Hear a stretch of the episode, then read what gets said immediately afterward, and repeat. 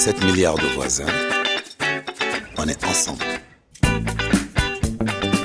Didier à côté, vous êtes bien en ligne avec nous Absolument. Bonjour Emmanuel. Après les mathématiques, les jeux mathématiques, l'économie appliquée aux entreprises. Comment reprendre le chemin de la croissance dans ce contexte post-Covid? Didier à côté, vous êtes le président d'Afrique Search, euh, société de conseil en, ressources humaines. C'est vrai que c'est une question que se pose bon nombre d'entreprises en ce moment sur le continent africain, qui n'est pas épargné par la crise. Oui, absolument. C'est une question qui revient souvent. Et selon les perspectives de la Banque africaine développement livrée au mois de juillet, il semblerait que 2021, euh, on fasse une croissance de 3% contre moins euh, quelques cette année. Donc disons que les perspectives sont intéressantes, mais sous réserve bien sûr que les, conséquences de la pandémie soient bien gérées, puisqu'on estime que plus de 50 millions d'Africains risquent de plonger dans l'extrême pauvreté.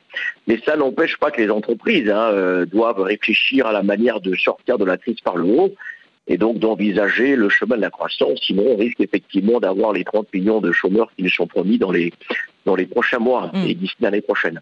Quelles sont les stratégies de croissance alors euh, qui s'offrent aux entreprises, aux PME notamment?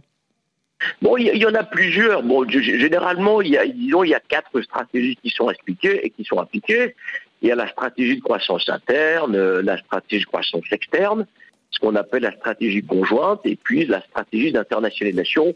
Mais on peut peut-être se concentrer déjà sur, sur les trois premières que j'ai énoncées. Hein. Ouais, alors ça n'a pas l'air simple tout ça. Croissance interne, croissance externe, croissance conjointe, qu'est-ce que ça veut dire?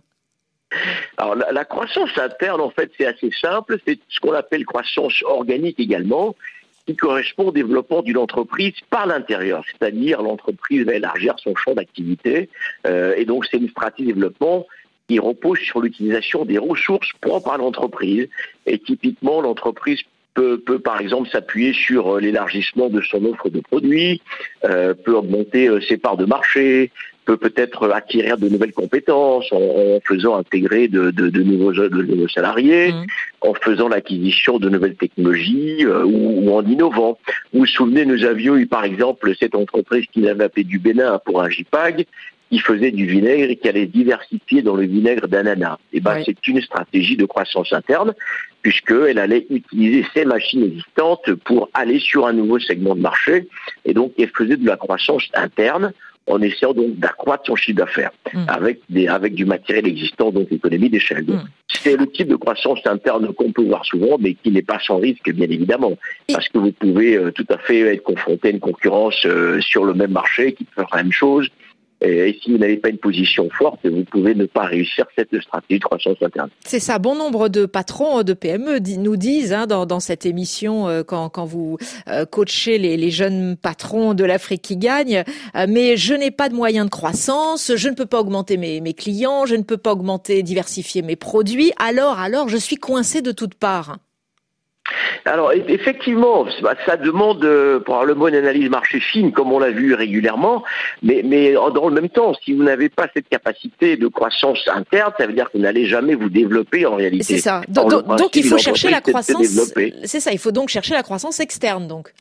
Eh ben, alors on peut. Alors la croissance externe, c'est encore une autre forme. Donc euh, la croissance euh, externe s'oppose à la croissance interne parce qu'en fait, externe, ça veut dire se rapprocher d'une autre entreprise, par exemple, pour développer. Et donc, généralement, bah, on va faire euh, peut-être, euh, on va racheter peut-être une entreprise ou fusionner avec une autre société. Euh ou, absorber les actifs d'une autre.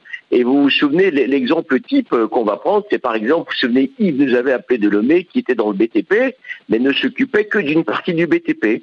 Et donc, pour aller euh, au-delà de son marché, de son activité, il aurait tout à fait pu aller acquérir, absorber une entreprise qui peut-être fait de la peinture. Si lui, il est peut-être, je sais pas, dans le gros œuvre, il peut aller acquérir une entreprise euh, qui, qui fait de la peinture, une autre qui produit du matériau pour le BTP. Donc, il aurait pu faire la croissance externe en se disant, tiens, peut-être le marché de la peinture des bâtiments se développe vite, donc je peux acquérir une entreprise de ce type pour, pour, pour faire ma croissance.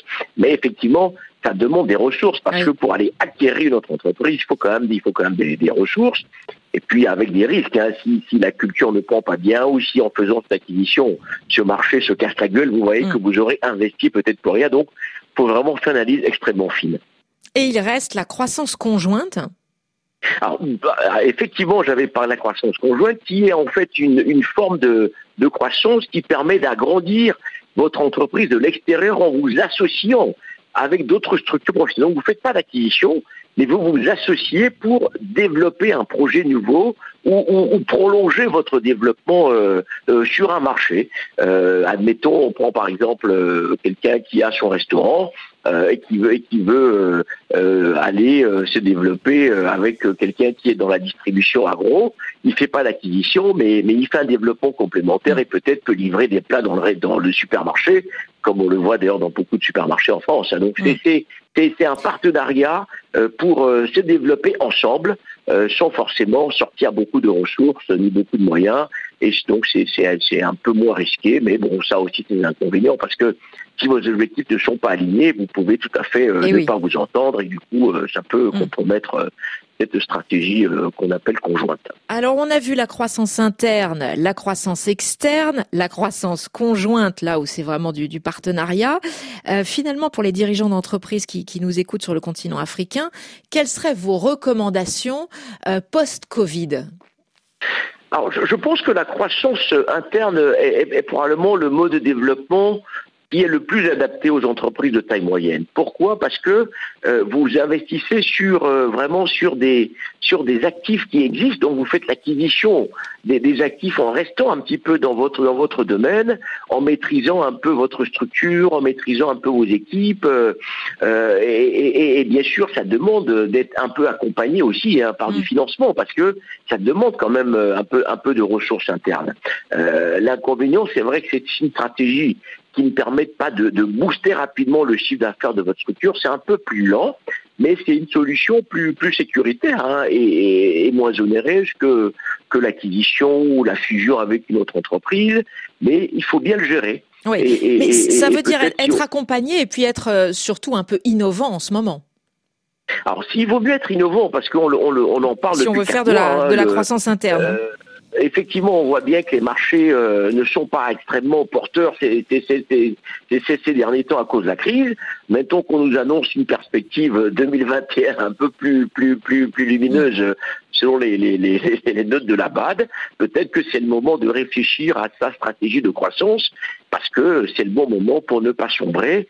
Et donc, il faut bien regarder son marché, regarder les différents segments, regarder sa capacité interne et on avait d'ailleurs fait une chronique sur, les, sur la résilience des PME dans ce contexte post-Covid. Et donc, il faut préparer la reprise euh, en regardant la croissance arriver. Et il y a encore beaucoup à dire hein, sur ce contexte post-Covid tellement complexe à décrypter. Ah, Merci beaucoup Didier Absolument.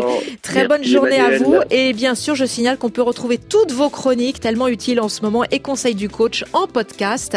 Le titre du podcast, c'est facile à mémoriser. Entreprendre en Afrique. Les conseils de Didier Acoueté à télécharger sur vos plateformes de téléchargement préféré. Merci, à très bientôt.